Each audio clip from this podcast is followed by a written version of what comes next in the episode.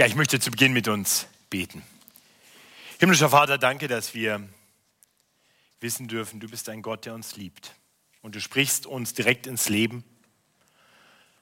Wir wollen dich bitten, dass du uns hilfst, diese Worte zu hören, als die Worte eines Vaters, der seine Kinder liebt und nur ihr Bestes will. Herr, so wirke du in unseren Herzen, mach uns bereit, auf dich zu hören. Amen. Ja, wir haben gerade diesen Text gehört, 1. Thessalonicher 4. Die, die regelmäßig kommen, wissen wir, sind schon seit einigen Wochen in einer Predigtserie durch den 1. Thessalonicher Brief und setzen diese Predigtserie heute einfach fort. Und damit kommen wir heute zu diesem Abschnitt. Damit beginnt auch etwas Neues im 1. Thessalonicher Brief. Und dieser Abschnitt ist überschrieben mit den Worten Ermahnung zu einem Leben in Heiligung. Oder wir haben die Predigt genannt in unserem, auf dem Predigtflyer auch, den ihr vielleicht kennt. Die liegen unten aus, dann könnt ihr euch immer schon darauf vorbereiten, was euch erwartet hier. Wir haben das überschrieben mit Leben in der Heiligung. Markus hat ja zu Beginn gefragt, wie versteht ihr dieses Wort, was bedeutet das für euch? Und er hat in einige leicht verängstigte Gesichter gesehen. Und ich kann mir vorstellen, dass es vielleicht manchen auch so geht, wenn jetzt das Predigtthema hier steht und man dann noch hört, dass in der Schlachterübersetzung es sogar eine Ermahnung zu einem Leben in der Heiligung ist. Ja, was ist das? Ist das was ganz Anstrengendes, was eher Freudloses? Ist das was für besonders engagierte Christen? Befürchtest du vielleicht eine gesetzliche Predigt statt der Freiheit, die wir doch haben als Kinder Gottes? Und ich habe gerade für uns gebetet.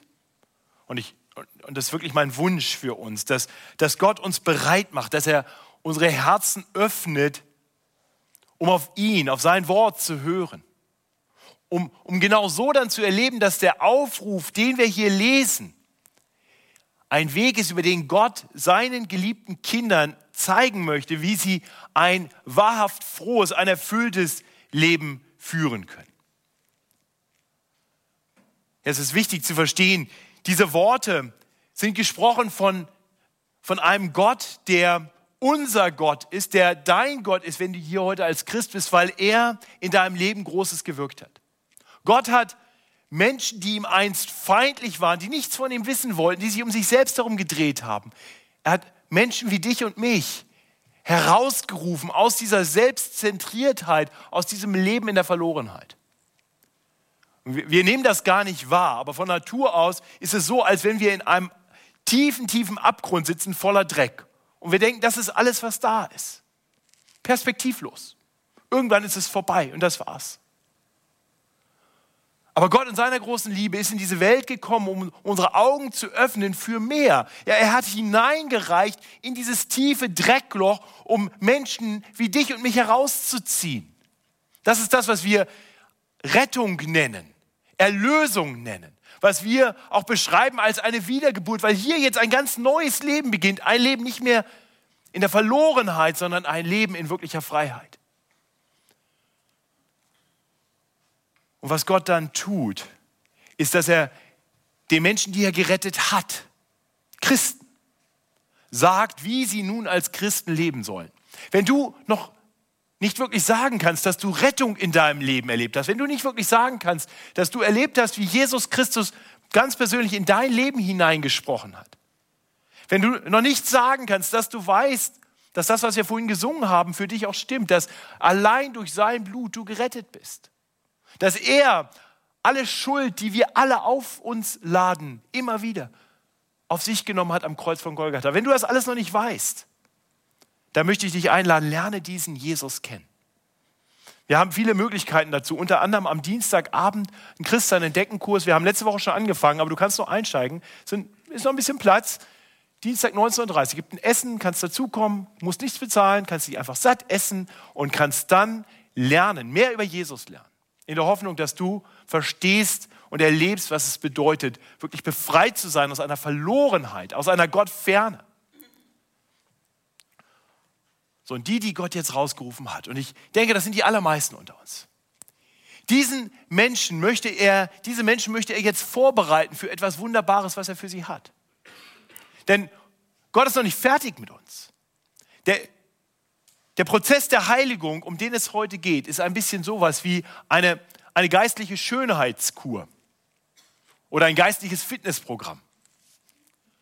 Gott möchte dich schön und fit machen für eine Hochzeit, für ein großes Hochzeitsfest. Das ist das, worauf die ganze Bibel hingeht, dass wir eines Tages, wir, die wir als in dem größten Dreckloch gesessen haben, eines Tages in der strahlenden Herrlichkeit Gottes sein werden und Gott wird kommen, Jesus Christus wird zu uns Menschen wiederkommen und die Gemeinde als seine Braut zu sich nehmen.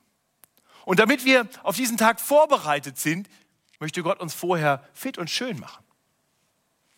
Und wer schon mal im Fitnessstudio war, schon mal ein bisschen Sport gemacht hat, der weiß, dass es nicht nur um das Ergebnis geht. Es macht auch ein bisschen Spaß, oder? Mal Sport zu machen. Oder die, die Frauen unter uns, die, die wissen, dass in die, in die Spar gehen nicht unbedingt nur anstrengend ist. Das Ergebnis kann sich typischerweise sehen lassen, aber der Prozess selbst ist auch nicht so schlecht, oder? Ich, meine, ich weiß nicht, wovon ich rede, aber ihr, ihr wisst das. Ihr Lieben, ich hoffe, wir verstehen, das ist das, was Gott uns hier sagen möchte. Und so spricht Gott das Wort uns nun an, wir, die wir ihn kennen. Wir, die wir einst Gottes Feinde waren, einst Gott abgelehnt haben, aber nun seine geliebten Kinder sind. Das ist das, was Paulus tut in den ersten Versen gleich. Wir lesen, er schreibt nun weiter nun, ihr Brüder. Paulus schreibt Christen in Thessalonik, die einst nicht seine Brüder waren, die waren alles nur nicht seine Brüder. Er war einst in diese Stadt gekommen von Menschen, die von Gott nichts wissen wollten, die ihr eigenes Leben so gelebt haben, wie sie es für richtig hielten. Die Götzen nachgerannt sind, völlig verloren waren. Und diesen Christen hatte er verkündigt, dass Jesus, äh, diesen Nichtchristen, diesen Verlorenen hatte er verkündigt, dass Jesus Christus in diese Welt gekommen war, Gott selbst. Und er, der vollkommen Gott und doch zugleich auch vollkommen Mensch war, hat das vollkommene Leben gelebt. Jesus Christus. Er war der Einzige, der keine Heiligung mehr brauchte, weil er vollkommen heilig war. Er tat immer das Richtige, er war immer voller Liebe und er tat im Gehorsam seinem Vater gegenüber alles, was er mit seinem Vater zuvor geplant hatte, vor Grundlegung der Welt. Und so lebte er das perfekte Leben und dann ist er den Tod gestorben, den wir verdient hätten. Paulus hatte das den Thessalonichern verkündigt und viele haben es geglaubt. Und so waren aus diesen Feinden Gottes seine Brüder, seine Glaubensbrüder geworden. Und diesen Brüdern sagt er nun, wie sie nun weiterhin leben sollen, nachdem sie Rettung erlebt haben. Bevor er diese Verse schreibt, hat er am Ende von Kapitel 3, und ihr wisst, die Bibel in der ursprünglichen Schrift hat keine Kapitel- und Verseinteilung. Das ist für uns, damit es uns ein bisschen hilft, einen Vers zu finden, wenn ich was sage. Das steht direkt davor. Direkt davor steht, dass Paulus betet. Er betet für diese Christen. Und er betet für sie und spricht ihnen das zu, euch aber lasse der Herr, also Gott soll was tun, euch aber lasse der Herr wachsen und immer reicher werden in der Liebe untereinander und zu jedermann, wie wir, wie, wie auch wir sie zu euch haben, damit eure Herzen gestärkt werden und untadelig sein in Heiligkeit vor Gott, unserem Vater, wenn unser Herr Jesus kommt mit allen seinen Heiligen. Das ist das Ziel, auf das sie zuleben sollen die Heiligkeit. Und er betet, er bittet Gott darum, weil er weiß, das ist ein Werk Gottes. Gott ist der, der uns reinigt. Gott ist der, der uns fit macht. Gott ist der, der unsere Herzen verändert. Und dann macht er deutlich, aber das heißt nicht, dass wir das einfach nur passiv über uns ergehen lassen. Heiligung ist zugleich unser Auftrag. Und so hören wir hier nun einen Aufruf zur Heiligung. Weiter nun, ihr Brüder, bitten und ermahnen wir euch in dem Herrn Jesus, dass ihr, dem noch, dass ihr in dem noch zunehmt, was ihr von uns empfangen habt, nämlich wie ihr wandeln und Gott gefallen sollt. Denn ihr wisst, welche Gebote wir euch gegeben haben im Auftrag des Herrn Jesus. Denn das ist der Wille Gottes, eure Heiligung. Ein paar Dinge, die wir vielleicht verstehen sollten, damit wir noch besser verstehen, was Heiligung ist. Heiligung ist offensichtlich ein Prozess. Es ist etwas, was schon begonnen hat. Und er sagt, sie sollen darin noch weiter zunehmen. Es ist ein, ein fortlaufender Prozess. Vorhin wurde das so schön beschrieben und ganz richtig beschrieben von, von Jonathan und noch irgendwer anders hat gesagt, dass wir Gott ähnlicher werden, Christus ähnlicher werden. Das ist ein Prozess. Und mit dem werden wir nie fertig. Und wenn du heute hier sitzt und sagst, die Predigt ist für alle anderen, ich brauche das nicht mehr, dann hast du es nötiger, als du denkst. Okay? Wir alle sind in diesem Prozess und wir werden in diesem Prozess bleiben. Immer weiter zunehmen darin. Das, das Zweite, was er dann erklärt, ist, dass Heiligung ein Leben ist, nicht nur, dass Christus ähnlicher wird, sondern dass Gott gefällt. Es ist ein, ein Wachsen in einem Leben, in einem Wandel, wie es hier so schön heißt, der Gott gefällt. Etwas, das Gott gefallen soll. Das heißt, wer, wer nach Heiligung strebt, der fragt nicht nach Grenzen. Das ist eine ganz ungesunde Frage, die es leider unter Christen viel zu oft gibt. Diese Frage, wie weit kann ich gehen? Was darf ich noch tun, bevor es Sünde ist? Vielleicht eine Frage, die wir beim Oktoberfest gehört haben. Wie viel Alkohol ist okay, bevor es dann Trunkenheit und damit eindeutig Sünde ist? Wie viel? Oder wie viele Nacktszenen in einem Film sind noch okay, bevor es Pornografie und damit wohl eher Sünde ist. Wie stark darf ich übertreiben? Oder wie selektiv darf ich Dinge erzählen, bevor es eine Lüge und damit eindeutig Sünde ist? Wo, wo beginnt das eine Wort plötzlich zu Lästerung zu werden? Wo, wo beginnt sündiger Geiz? Wann ist etwas sündige Lieblosigkeit?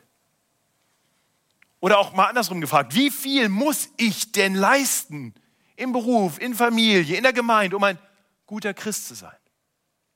Das sind alles so Fragen, die, die Grenzen ausloten wollen, die, die, die letztendlich ein Gesetz haben. Das ist eine Gesetzlichkeit, die der Heiligung entgegensteht, die uns letztendlich daran hindert, so zu leben, wie Gott es will. Denn die Frage sollte nicht sein, wie weit darf ich gehen oder was muss ich tun, sondern die Frage eines Menschen, der nach Heiligung strebt, ist immer die, was gefällt Gott? Wie kann ich Gott in dieser Situation gefallen? Heiligung ist dabei nichts Optionales für besonders engagierte, für besonders ehrgeizige Christen.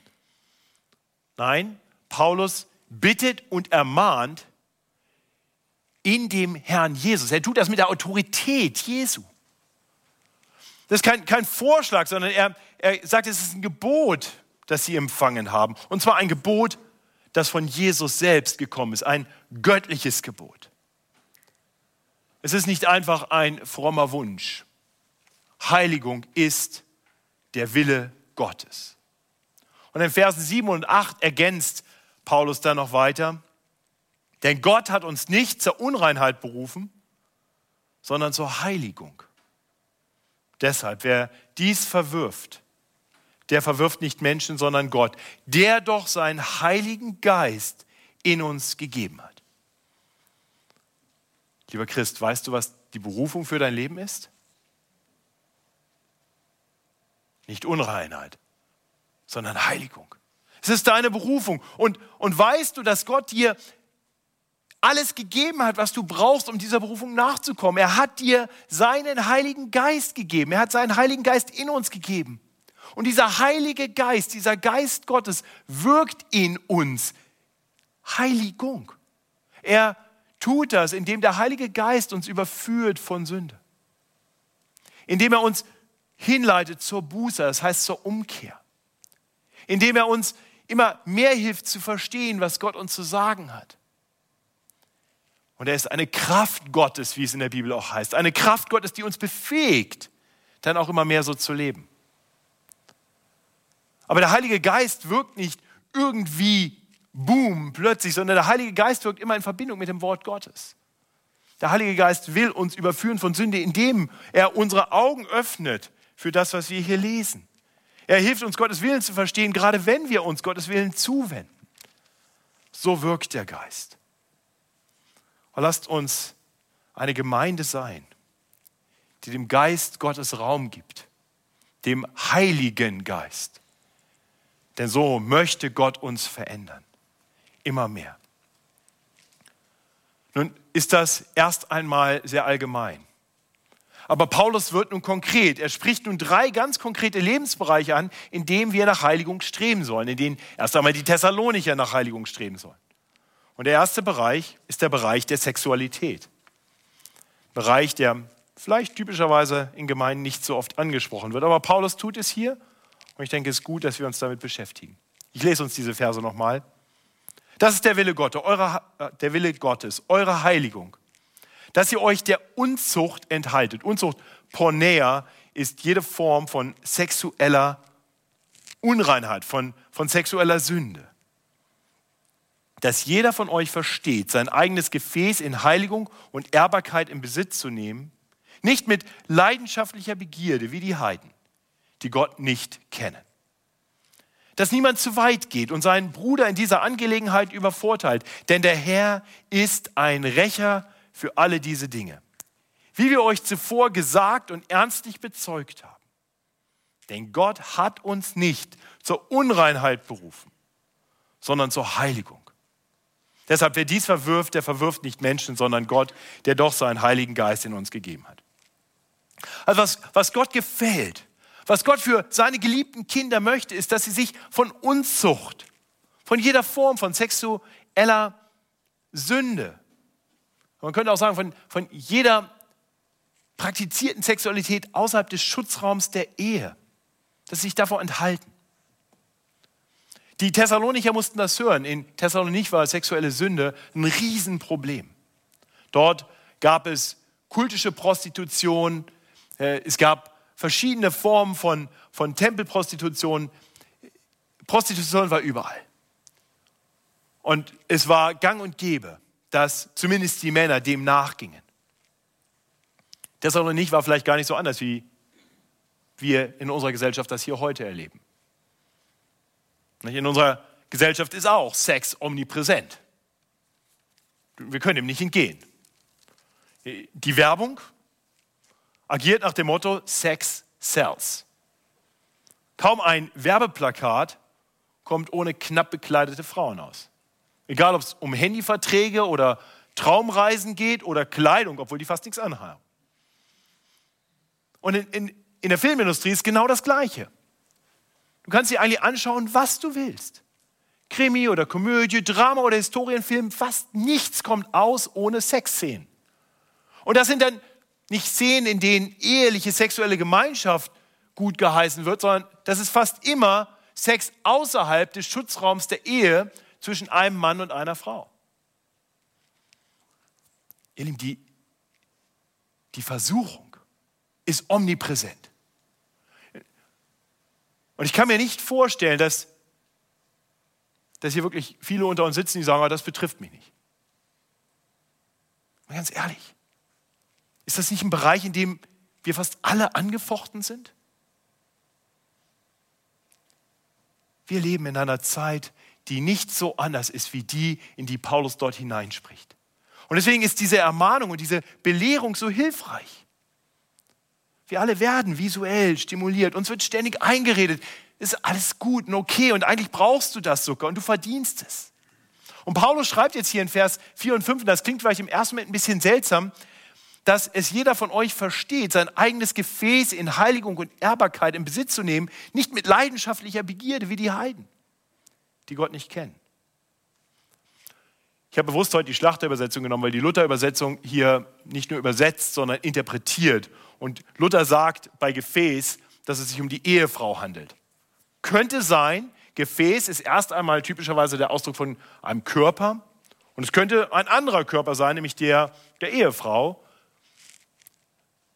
Und dann würde es immer noch Sinn machen, aber ich würde erst einmal einfach dabei bleiben zu sagen, Gefäß ist wahrscheinlich einfach Körper. Nimm deinen eigenen Körper unter Kontrolle. Bring deinen Körper unter Kontrolle. Lerne deine sexuelle Begierde zu kontrollieren. Und strebe danach mit deinem Körper, mit deinem, mit deinem ganzen Sein, Gott zu gefallen. Anstatt, wenn ich das mal frei übersetzen darf, anstatt triebgesteuert zu sündigen.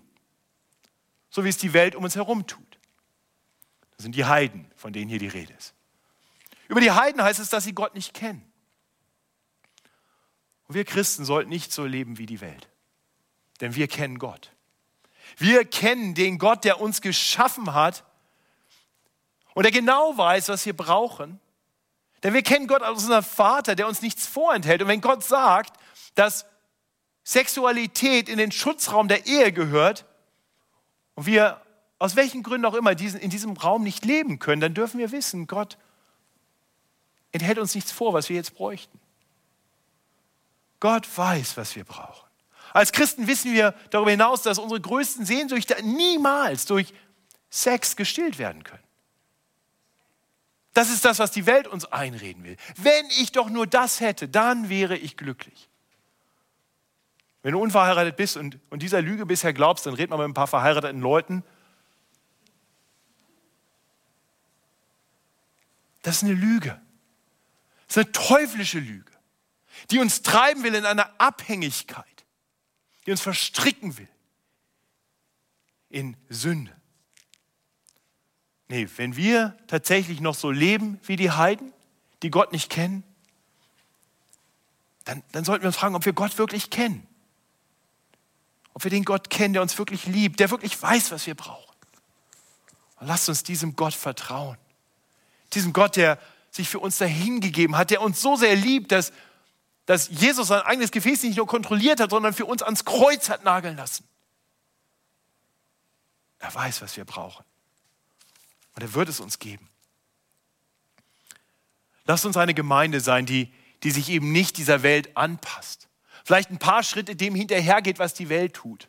Wir sind ein bisschen besser, ein bisschen anders, aber nicht so ganz anders.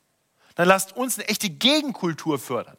Eine Gegenkultur, in der wir Sexualität nicht zum Götzen werden lassen. Dabei ist mir auch wichtig zu sagen, wir Christen sind nicht sexfeindlich. Überhaupt nicht. Sex ist Gottes Erfindung. Der hat uns so gemacht.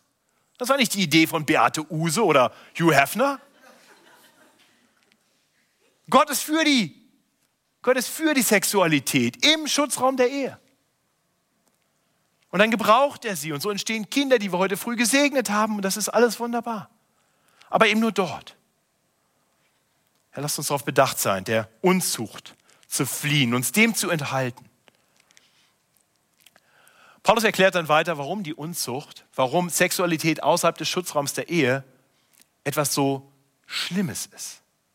Ist klar, es gefällt Gott nicht. Es ist nicht heilig, so wie es sein sollte. Und es ist nicht nur eine Sünde gegenüber Gott, sondern es ist immer auch ein Übervorteilen des Bruders, wie es hier heißt.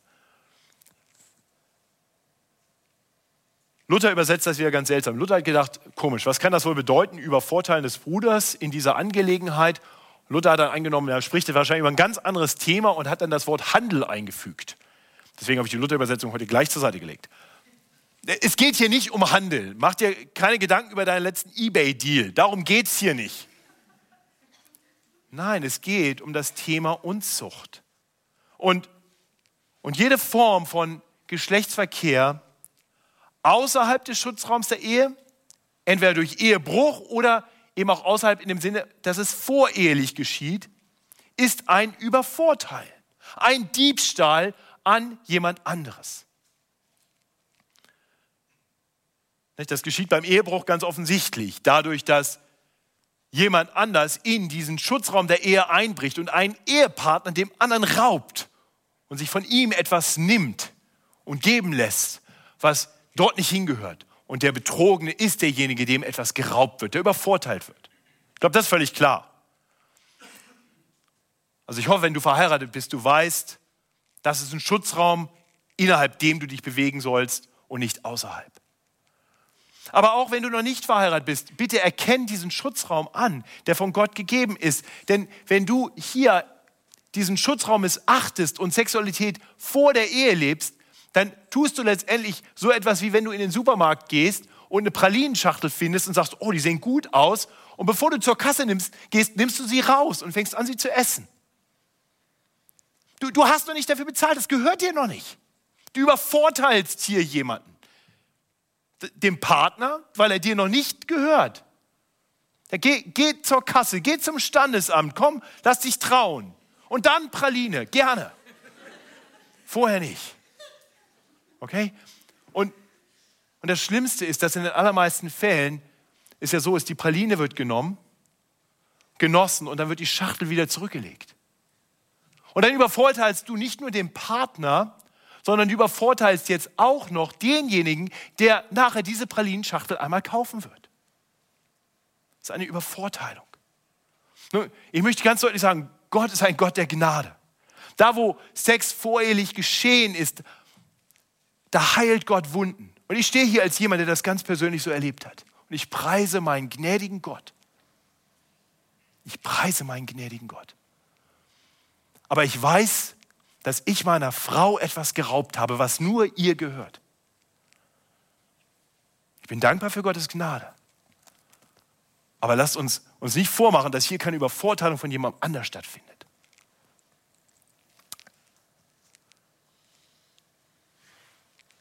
Also lasst uns nach Heiligung streben, gerade im Bereich der Sexualität, weil es Sünde ist gegenüber anderen Menschen und gegenüber Gott. Und Gott lässt sich das nicht bieten. Und das klingt hier weiter durch. Der Herr ist ein Rächer für alle diese Dinge. Und das hat Paulus ihnen ernstlich bezeugt. Auch das ist wichtig, dass wir das verstehen. Gott ist das nicht egal. Gott kümmern diese Dinge. Gott möchte, dass wir ihm vertrauen, dass wir unter seiner guten Herrschaft leben, dass wir tun, was er sagt, weil er es gut mit uns meint. Und wenn wir meinen, wir müssen in dem Bereich anders leben, dann sagen wir, wir vertrauen dir nicht, Gott. Wir glauben nicht, dass du mich wirklich liebst, dass du es wirklich gut mit mir meinst. Und die Ermahnung ist streng. Ja, und wir dürfen, wir dürfen uns hier nichts vormachen. Wer, wer keine Buße tut und, und weiter in der Sünde verharrt, der kann sich nicht auf Gottes Gnade verlassen. Paulus ermahnt, in, an einer anderen Stelle im ersten Korintherbrief ähm, die Menschen, die gerade in dem Bereich sehr leichtfertig leben, mit folgenden Worten. Wisst ihr nicht, dass die Ungerechten das Reich Gottes nicht ererben werden? Lasst euch nicht irreführen. Weder Unzüchtige noch Götzendiener, Ehebrecher, Lustknaben, Knabenschänder, Diebe, Geizige, Trunkenbolde, Lästerer oder Räuber werden das Reich Gottes ererben.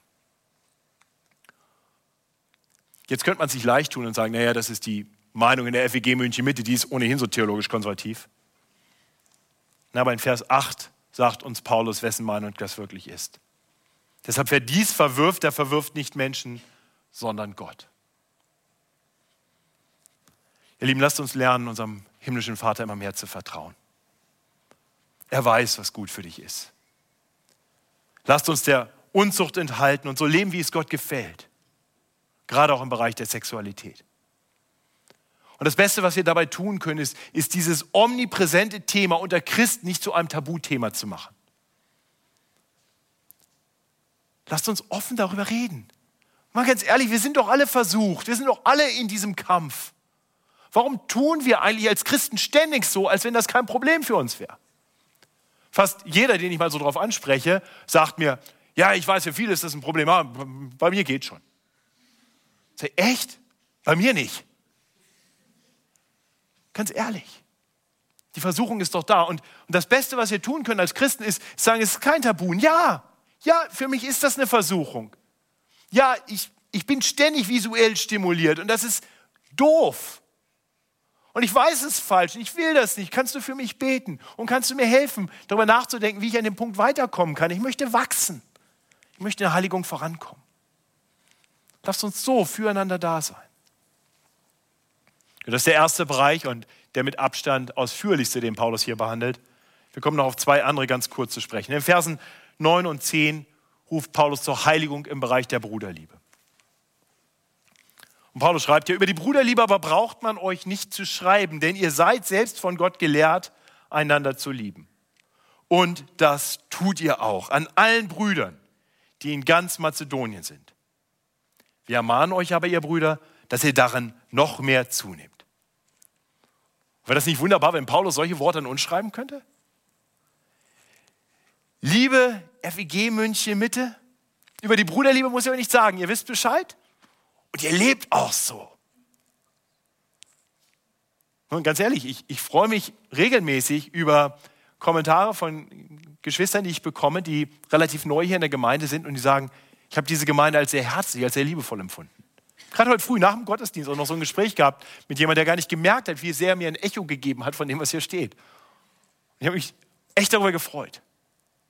Und ich glaube, es ist wirklich schön zu sehen, dass hier in dieser Gemeinde ganz viel Geschwisterliebe gelebt wird.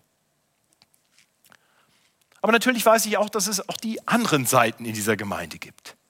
Bereiche, in denen wir noch wachsen können. Bei uns kommt es ja schon auch mal vor, dass man mal schlecht über wen anders redet. Dass vielleicht Geschwister bewusst geschnitten werden. Man sich einfach für andere gar nicht interessiert, sein eigenes Ding macht. Vielleicht sogar unversöhnlichem Ärger oder, oder Bitterkeit Raum gibt. Das kommt auch vor in Gemeinden. Vielleicht gab es das auch in Thessalonik, das weiß ich nicht. Auf jeden Fall ist es so, dass auch in diesem Bereich Gott uns nicht eine Option gibt, wenn ihr wollt, dann habt noch ein bisschen mehr Liebe. Er erinnert die Christen daran, dass das ein Gebot ist. Ein Gebot, das Jesus selbst gegeben hat. Nicht so, kennen wir diese Worte aus dem Johannesevangelium. Ein neues Gebot gebe ich euch, dass ihr euch untereinander liebt, wie ich euch geliebt habe. Damit auch ihr einander lieb habt. Das sind Worte von Jesus an seine Jünger, an seine Nachfolger. Und interessant ist hier auch wieder die, die Reihenfolge. Wir sollen einander lieben, so wie Christus uns geliebt hat. Und er hat uns geliebt, damit wir dann auch wieder einander lieben können. Das ist das, was uns zur Liebe bewegt. Das heißt, es beginnt damit, dass wir verstehen, wie sehr wir von Gott geliebt sind. Wir, die wir einst dort in diesem Dreckloch gesessen haben, die einst von Gott nichts wissen wollten. Wir, die wir einst im, im weiteren Sinne Teil der Menschen waren, die Christus verspottet haben, die geschrien haben, kreuzige ihn, die nichts mit ihm zu tun haben wollten. Für diese Menschen hat Christus sich hingegeben am Kreuz. Hat sie so sehr geliebt, dass er sich in keinster Weise verschont hat. Menschen, die nicht sonderlich liebenswert waren. Menschen wie dich und mich. So geliebt hat er uns. Und dann hat er uns durch seinen Heiligen Geist, durch seinen Geist die Liebe, seine Liebe in unsere Herzen hineingegeben. Das ist Teil dessen, was wir geschenkt bekommen in dem Moment, wo wir zum Glauben kommen. Gott gießt seine Liebe, diese einzigartige Liebe in unsere Herzen. Und unsere Berufung ist es nun, dieser Liebe Raum zu geben. Das ist der Ruf, den wir hier hören. Prüf dein Herz, wo, wo ist noch Bitterkeit? Wo hat noch Lieblosigkeit in deinem Herzen Raum? Wo kannst du deine Geschwister, andere in der Gemeinde noch mehr lieben, noch aktiver, noch tätiger lieben? Und dann fang an. Es ist, ist leichter, als du denkst. Es ist viel leichter, als du denkst. Find den Bruder, die Schwester hier in der Gemeinde, wo du sagst, ach, mit dem will ich eigentlich nichts zu tun haben. Und dann, dann hat man was mit ihm zu tun oder ihr. Geh einfach mal auf sie zu. Sag zu ihm mal ein nettes Wort. Zeig ein bisschen Liebe. Und dann tu es nochmal. Und nochmal. Und du wirst merken, es ist gar nicht so schwer. Im Gegenteil, es ist wunderschön. Das befreit. So ist das, so ist das mit allen Geboten Gottes. Wenn wir, wenn wir anfangen, darin zu wandeln, dann erleben wir, das ist nicht nur gut für andere, das ist befreiend für uns selbst. Und auch da weiß ich, wovon ich rede. Ich bin ganz gut darin, manche mehr zu mögen als andere. Aber wenn ich dann mal auf die schwierigen Leute zugehe, heute früh habe ich, habe ich einen Test bekommen. Da kam jemand, wollte mit mir reden und ich dachte, okay, es hat gar nicht wehgetan. Im Gegenteil, nachher habe ich gedacht, Mensch, das ist eigentlich schön. Das ist schön, auch mit Leuten. Und wenn man dem mal ein bisschen zuhört, dann merkt man, das sind eigentlich auch, das sind auch Kinder Gottes. Und wenn man denen eine gewisse Wertschätzung zeigt, dann, dann entspannt sich so vieles gleich. Gesichtszüge werden weicher und so sollen wir leben. Ich hoffe, du lachst darüber, weil du es selber schon erlebt hast. Dann mach weiter damit. Denn es ist etwas, mit dem du nicht fertig bist. Auch hier heißt es wieder, wir ermahnen euch aber, ihr Brüder, dass ihr darin noch mehr zunehmt. Und dann ein dritter und letzter Bereich. Gott ruft uns zur Heiligung im Bereich der Arbeit. Ja, in Vers 11 heißt es dann, das ist also der, der Auftrag, das eine war die Liebe und eure Ehre sollt ihr darin suchen, dass ihr ein stilles Leben führt. Eure eigenen Angelegenheiten zu besorgen und mit euren eigenen Händen zu arbeiten, so wie wir es euch geboten haben, damit ihr anständig wandelt gegenüber denen außerhalb der Gemeinde und niemand nötig habt. Wir wissen nicht ganz genau, was Paulus hier anspricht. Warum er genau diese Dinge anspricht. Man könnte sicherlich im Bereich der Heiligung viele andere Lebensbereiche auch ansprechen. Das hat sicherlich auch was mit der Situation in Thessalonich zu tun. Wir werden ab dem nächsten Abschnitt sehen, und wir haben das eigentlich auch schon gesehen, dass es in diesem Brief immer wieder darum geht, dass Jesus eines Tages wiederkommen wird. Es geht, mit, geht um ein Leben mit Perspektive Ewigkeit, wie wir auch diese Predigtserie genannt haben. Und es und es war wohl so, dass manche in Thessalonich sehr unmittelbar mit der Wiederkunft von Jesus rechneten und aufgehört haben zu arbeiten. Und all ihre Zeit jetzt damit verbracht haben, auf Jesus zu warten und dabei allen anderen zu erklären, wie sie dann auch leben sollten. Und Paulus sagt jetzt den Thessalonichern, die in dieser Weise gefährdet sind, seid keine faulen Besserwisser. Seid still, tut euren Job. Seid fleißig, lebt vorbildlich. Also statt faule Besserwisser zu sein, solltet ihr fleißige Bessertuer sein. Und das gilt auch für uns. Ja? Christen sollten fleißig sein. Und hier heißt es, sie sollen so leben, dass sie nicht auf andere angewiesen sind. Und das gilt einmal für jeden Einzelnen von uns. Ja, kann ja sein, dass ich sage, ich bin in der christlichen Gemeinde, da müssen die anderen ja für mich sorgen und ich ziehe mich darauf zurück. Ja, wir sind eine Gemeinde, in der wir einander lieben wollen und das heißt auch ganz praktisch, dass wir einander in unseren Nöten helfen wollen. Das heißt, es ist gut, seine Nöte kundzutun und Hilfe in Anspruch zu nehmen. Das wollen wir, das wünschen wir uns. Aber wir sollten keine Versammlung von Menschen sein, die sich darauf zurückziehen und jeder einfach nur von dem anderen erwartet, dass er jetzt für ihn was Gutes tut. Na, wir sollten eigentlich darum bestrebt sein, so wenig Hilfe wie möglich nötig zu haben, weil wir selber fleißig genug sind und tun, was wir können, um für uns selber zu sorgen.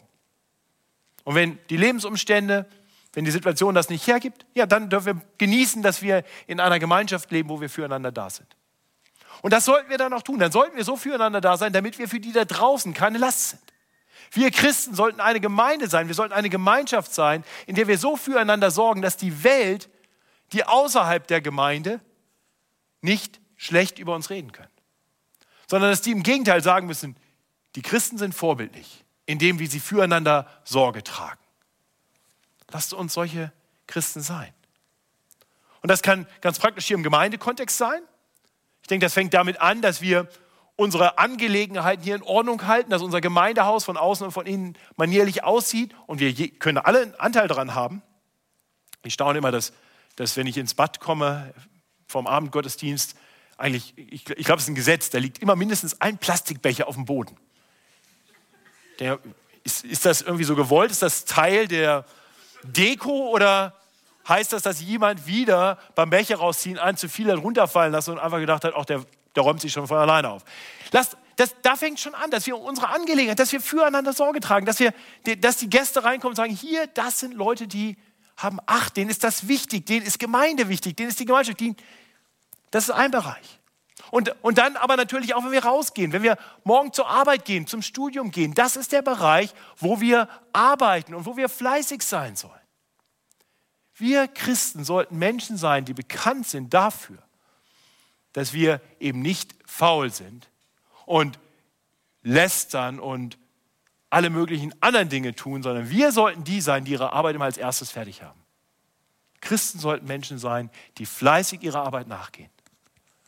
Also wenn morgen wieder irgendwo im Kaffeebereich die Lästerrunde beginnt, klingt dich aus. Mach nicht mit. Sei bekannt dafür, dass du da nicht mitmachst.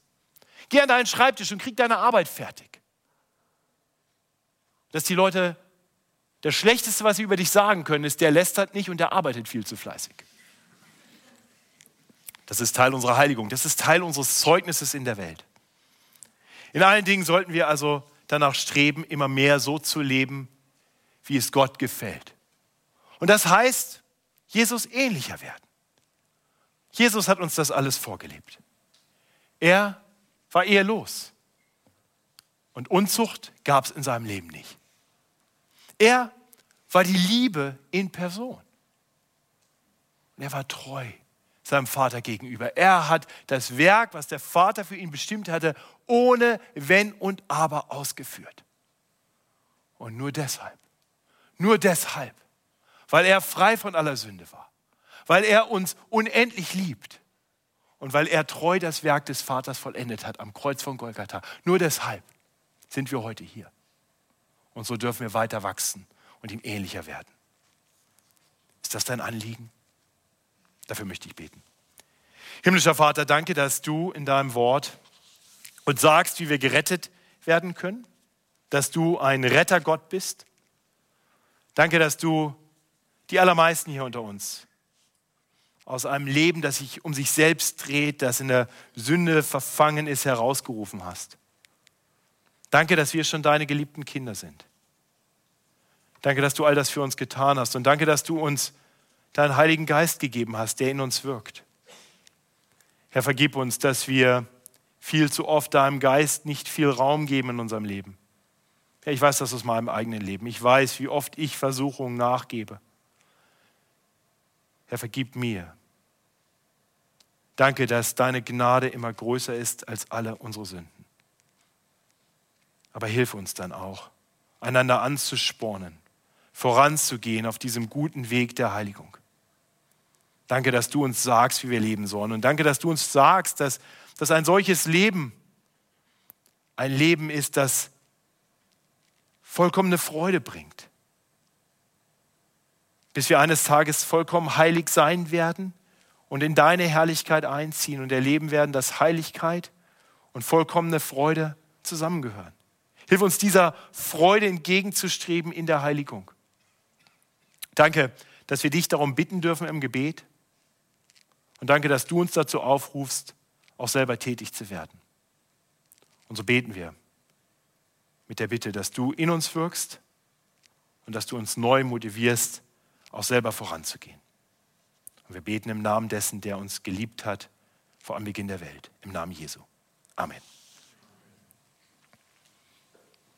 Wir wollen aufstehen und miteinander drei Lieder singen und auch eine Gebetsgemeinschaft haben und Matthias und Team wird uns anleiten.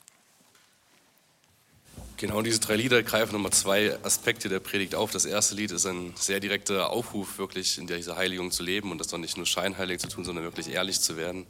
Und die anderen beiden Lieder sind dann gewissermaßen ein Gebet, dass Gott uns wirklich die Möglichkeit dazu schenkt, dass er unser Herz reinigt und dass er uns diese Liebe schenkt, die wir brauchen, um in der Heiligung zu leben.